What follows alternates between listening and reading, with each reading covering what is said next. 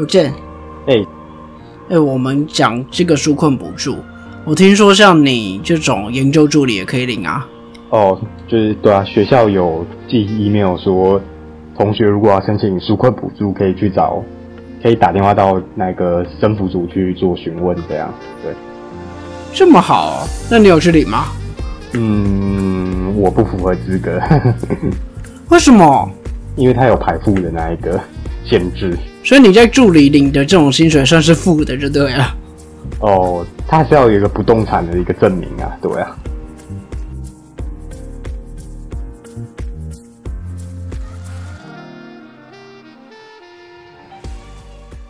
各位听众朋友们，大家好，欢迎收听中议题。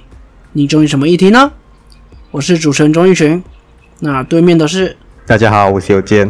有健可惜耶，你竟然不能领补助。是啊，但我也是我忘记了，你们在三支那边是有在用的田地啦，所以是没有没有办法申请补助的。嗯，就是对啊，你只要好像不动产，然后他就跟你讲说，哦，不好意思，你不行哦，这样。那那我当然就会觉得说，嗯，这时候浦发好像也不错呢。呵呵。哎、你我记得你之前跟我说，你好像有机会去打疫苗，嗯，是啊，为什么？为什么？因为我报名担任那一个公投的选务人员。诶，对吼，是不是七月啊？公投快到了。呃，原本是在八月底，但是中选会前几天公布说顺延到十二月，所以对，所以我们的施打顺位可能又要往后了呢。这是第几顺位啊？可能我们被算在特权疫苗吧。但你知道最近那个疫苗各家新闻都报得很夸张，那尤其是这样边报说打什么疫苗会很容易死，BNT 的致死率比较高，然后什么 AD 怎么样怎么样怎么样的，嗯我真的觉得你去报那些致死率很没有意义，嗯，因为每个疫苗都会有一些副作用，或者是有可能致死。就像你去开刀，医生都会跟你说可能有两趴的失败率。嗯，所以这种致死率或者是副作用怎么样怎么样，我觉得他们敢拿出来给大家打，都已经是降到一个可以接受的范围了。嗯，所以真的没有必要去在那边说什么哦，我打 BNT 比较容易死。有啊，那个国民党有人主张说，这个打这个 A Z 疫苗不小心丧命的民众都要算染疫死亡。这个就标准脑残发言嘛。是啊，我都觉得他们当全台湾的医生都一四五零，是不是？难道难道如果这个疫苗真的这么有问题，这些医生这些高智商的医生都不会出来讲话吗？那再来就是很多网友会在脸书上留言说，哦，怎么可能每件猝死都跟疫苗没有关系？因为目前台湾到现在接种然后出现不良反应的个案，基本上你要经过解剖之后才能认定说跟疫苗有没有关嘛。那所以我就觉得说，这些网友的留言，那你们是不是也当台湾的全台湾的法医都是弱智啊？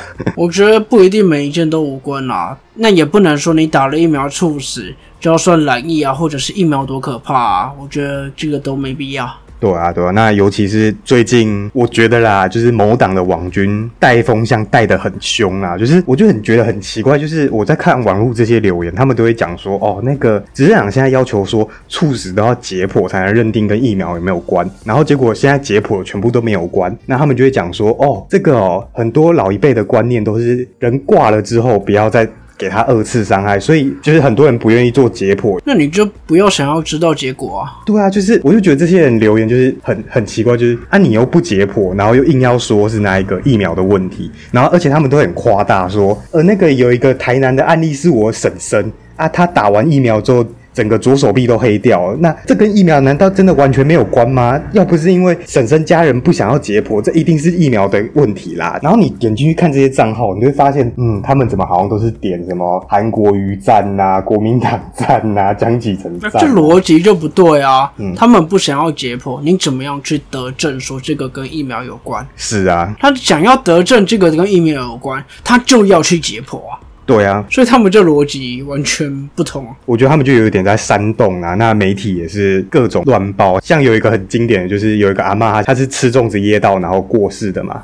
那结果新闻的标题是就写说某妇人接种完 A Z 疫苗后猝死，对大家看到这个标题都哦吓一跳，哦好可怕。然后结果内文是说法医解剖后，他的死因是窒息身亡。反正现在就是一堆这种带风向啊，或者是一些阴谋论啊，真的也是不懂它到底对防疫有什么好处诶、你就是没有办法证实啊。那现在想要让你证实，给你去解剖，你又不要。对，那对于这一点，苍狼哥就是一个台大的小儿科医生，他就有发文，就说其实你现在没有疫情啊，其实台湾现在七十五岁以上的长者，平均每天都会有两百人自然的诶死亡。你年长者台湾的一些死亡率就是这样子了。对啊，那你现在要把每一件每天两百个人都怪在疫苗身上吗？我觉得太扯了。所以这种东西，我觉得都是风向带起来的东西啦。我们也不用讲太多了，我们还是回到我们自己的主题就好了啦。那我们这礼拜该讲什么啊？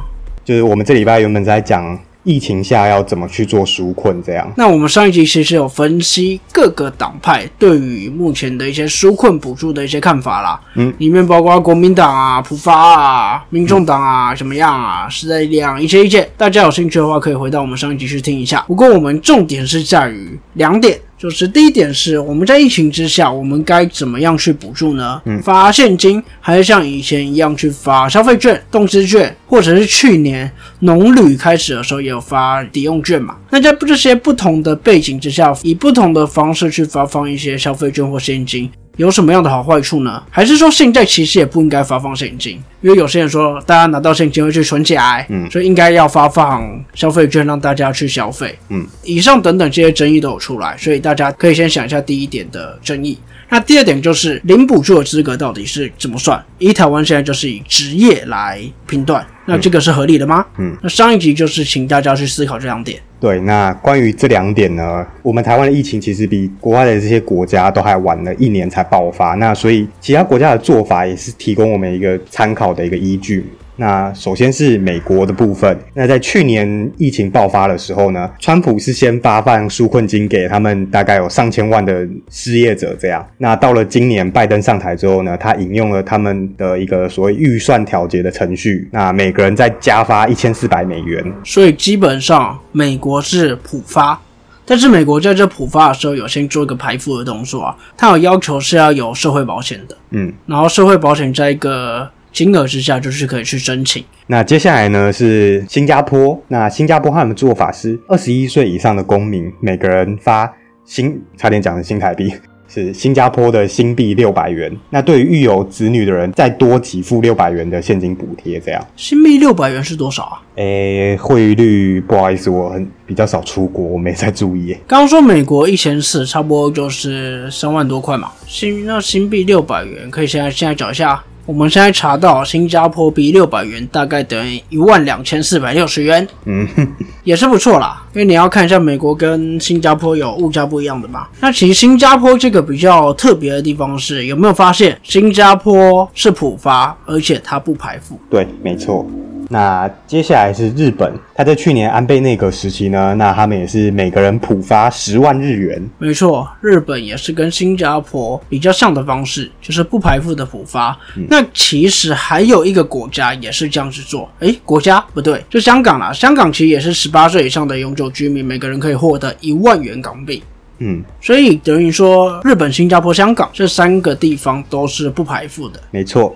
那当然，你说不排付或者是发放这个钱，你都会有引来一些争议啦。就像日本的那个财务大臣嘛，就说什么举债发钱，然后现金只会被存起来，无处消费，这就我刚刚讲的一个论点，不如发放消费券之类的。嗯，然后最常见的就是你现在举债发钱，毛氏引粮啊，债留子孙啊。那当然，这方面有一些教授他有提出不同的看法啦。那也有诺贝尔经济学奖得主认为说，政府纾困不会造成通货膨胀，这是已经被验证。所以其实你看，从研究中也都有正反两面都有一些意见啦。那其实也有一些比较其他的观点。那第一点就是说，要借由这波疫情进行产业转型改革。那我们上一集所讲到，民众党其实他也有在这方面，可能也有也有跟我们一样有找过相关文献啊，那可能也有看过学者专家的一个意见，那所以他们也有提出来。第二个观点是说，这个纾困条例要注意各自保护啦，因为你像居家检疫的补贴或者是各类申请资料都要做保护，可能有的人不希望别人知道说他是低收入户或者是弱势啊，其实各自的保护，就我们之前一直在重申的，如果有必要公开，一定要去识别化。嗯，你各自在疫情过后之下，你要政府全部删除，这其实都有相关法律去规定的啦。嗯，对然后刚刚提到另外一点是产业转型的部分，呃，简单来讲就是数位化。嗯现在要求居家上班，所以各个都变线上数位化。嗯，像工业那些什么 ERP 等等那些系统都要再去增加。嗯，那你企业怎么样去做数位化呢？第一步，很多人都想说政府要辅导，嗯，尤其是你在现在疫情之下、啊，嗯你的企业没有得选择。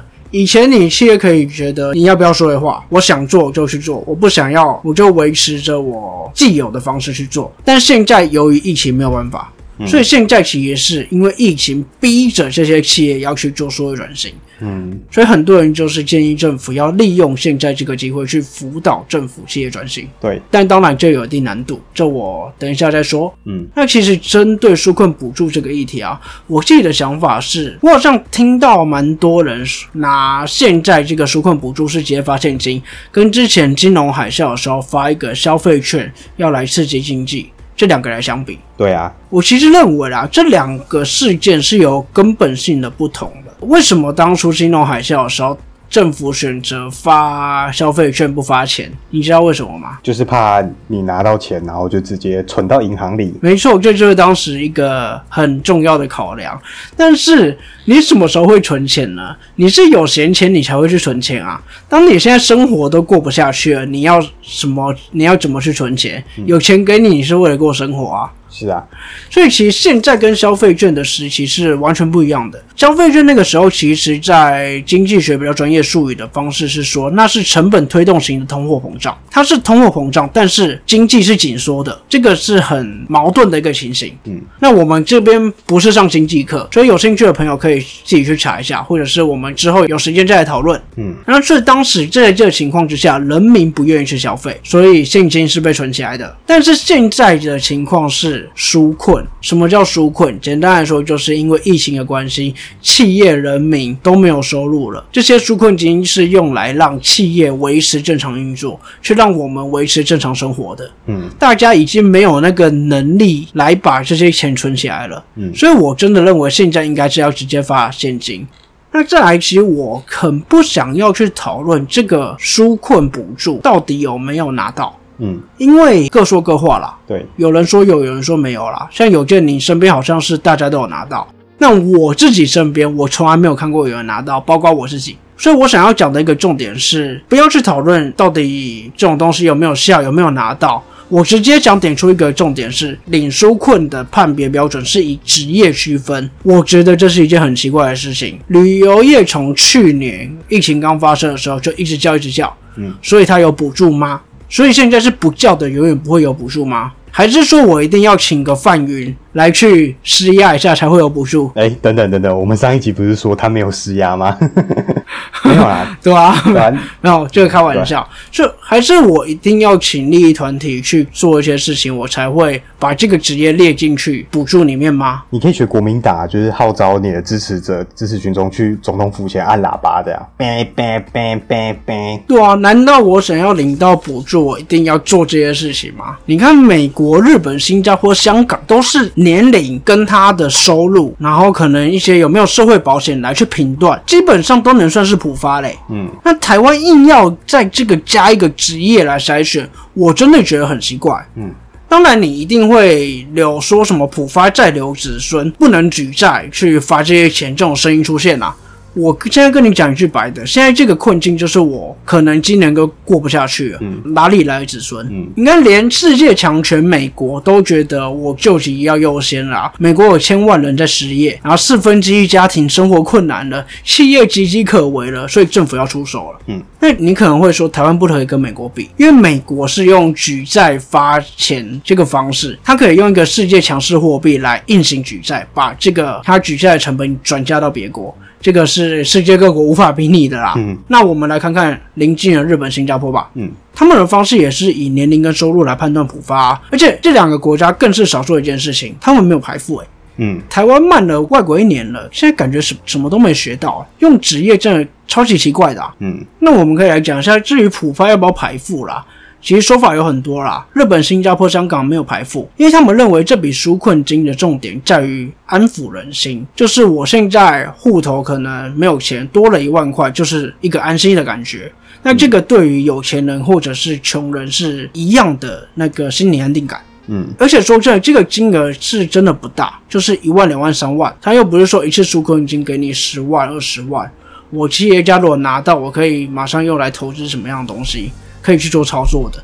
你如果企业家拿到一万块，他我说真的，他也不能干嘛啦，嗯是啊，对吧？所以在这个金额不大的情况之下，他们认为是没有必要排付来去增加一个行政流程。嗯，那当然，这种做法会被批评浪费嘛，就是资源应该要留给最有需要的人。那两方的说法都有一个道理啦。那我自己本身其实是偏向应该还是要排付啦。嗯，但其实我真的觉得这不是一个很重要的讨论点啦。嗯，但是我的重点已经不是在于普发要不要先排付，而是你该不该用职业来做一个判断标准。美国邻近国家都没有用职业来区分，美国有一点，美国是针对餐厅跟酒吧，嗯。它只针对这两个，然后去可以自己去申请，然后拿到一个补助。但是呢，台湾各行各业，大家有看过的，应该都可以知道一些船舶业、运输业等等都有列入。哎，你知道船舶业最近股价涨了吗？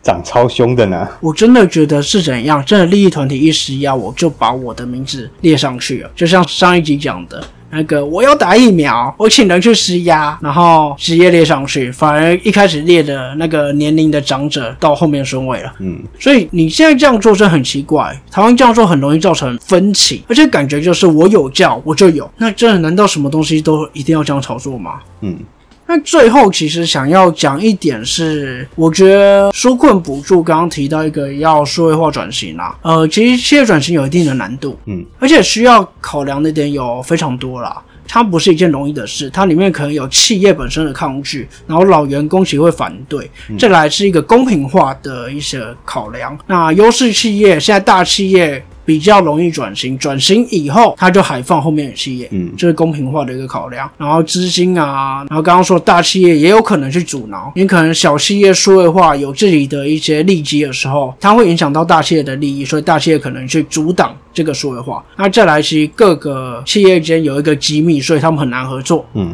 那其实根据我之前和有研究经验啦，政府可以做到第一步协助转型，就提供一个资金。但是接下来转型能不能成功，其实真的是看业界间自己的造化跟合作了。你如果在后面大家还是想着一直靠政府，一直靠政府，那简单来说就是政府一没有给你钱你就倒了，嗯那完全没有意义。嗯，所以后面真的是靠业经济合作。嗯，所以这方面其实我真的觉得企业转型不是靠政府，是靠企业间自己要怎么样去合作。嗯，当然这个合作非常难。对，所以我觉得这种东西都不用去苛责政府。嗯，那这点是刚好提出来给大家一讲一下啦。数位化这种东西是不是应该由政府主推呢？我个人认为不是。嗯，那我的想法其实就像前面说的、啊，职业的判别非常奇怪。嗯，就这么简单。好，我个人也是赞同你对于企业转型这个点的看法。其实就像你刚刚前面也提到，就是你这一波疫情，企业都活不下来了，你你就算没转型又怎样？你都已经挂了，你转型了又怎样？对，那所以我就觉得这个要分开看呐、应该说，现在这个情况，企业刚好是一个时机可以去转型，但是这个转型，政府可以提供第一步的资金，但接下来要怎么样，你不能全靠政府。对对对对对，那其实我也是觉得说，你现在经济状况就这么危急了，所以这方这应该不会是一个要放主力 focus 的一个点。呃，也没有，呃，如果是放在民间企业，它是一定要去 focus 的一个点，嗯，